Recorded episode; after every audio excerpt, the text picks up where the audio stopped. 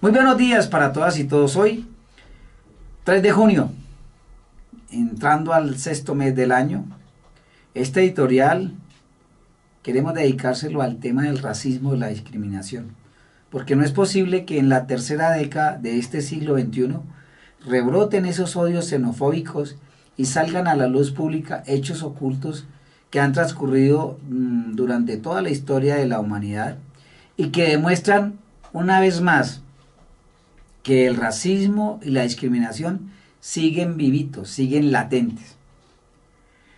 Removiendo un poco la historia, eh, para no profundizar tanto sobre hechos más antiguos, sobre todas las eras de la historia de, nuestra, de la humanidad. Por allá en 1865 en Estados Unidos, a seis jóvenes inquietos de alta sociedad se les dio por fundar un grupo que llamaron el Ku Klux Klan que rápidamente se convirtió en un grupo homofóbico. Eh, se convirtió en una máquina asesina contra afrodescendientes, contra judíos, contra católicos, homosexuales, comunistas, sindicalistas, inclusive personas blancas que defendían derechos de los negros. Mm, este, hay otro hecho también, que causó indignación a nivel mundial eh, y manifestaciones, protestas masivas, disturbios violentos, huelgas, fue la muerte de, George Floyd hace tres años precisamente, que teniendo la rodilla aquí en el cuello, el policía le, gritó más de 20 veces al policía, no puedo respirar, por favor déjeme que me levante. Y a pesar de ese clamor, ese policía no se la quitó y le causó la muerte. Bueno, para no ir más allá, eh, en el Mundial ahorita que está jugando en Argentina, la Confederación Brasileña de Fútbol denunció actos racistas por parte de aficionados argentinos en contra de su defensor Robert Renan. Bueno, pero de igual manera, Hugo Rodallega también la semana pasada en Argentina precisamente también hizo denuncias de gritos xenofóbicos en contra cuando estaba jugando contra Gimnasio de La Plata. En España acaba de suceder el tema del jugador Vinicius, que también denunció eh, gritos homofóbicos por parte de hinchas del Valencia y también ah, denuncian un antecedente de hinchas del Atlético de Madrid todo por ser negro.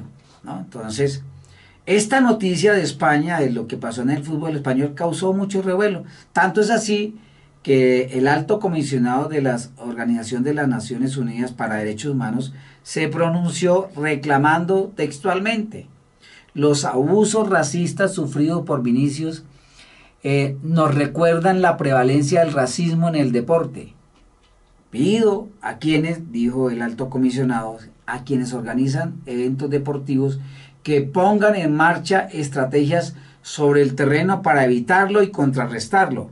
Se necesita mucho más para, acabar con esa discriminación racial.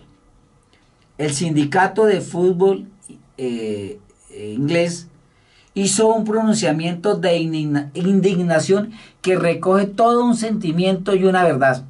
Dijo el sindicato las experiencias vividas por jugadores y otras personas de color no pueden negarse.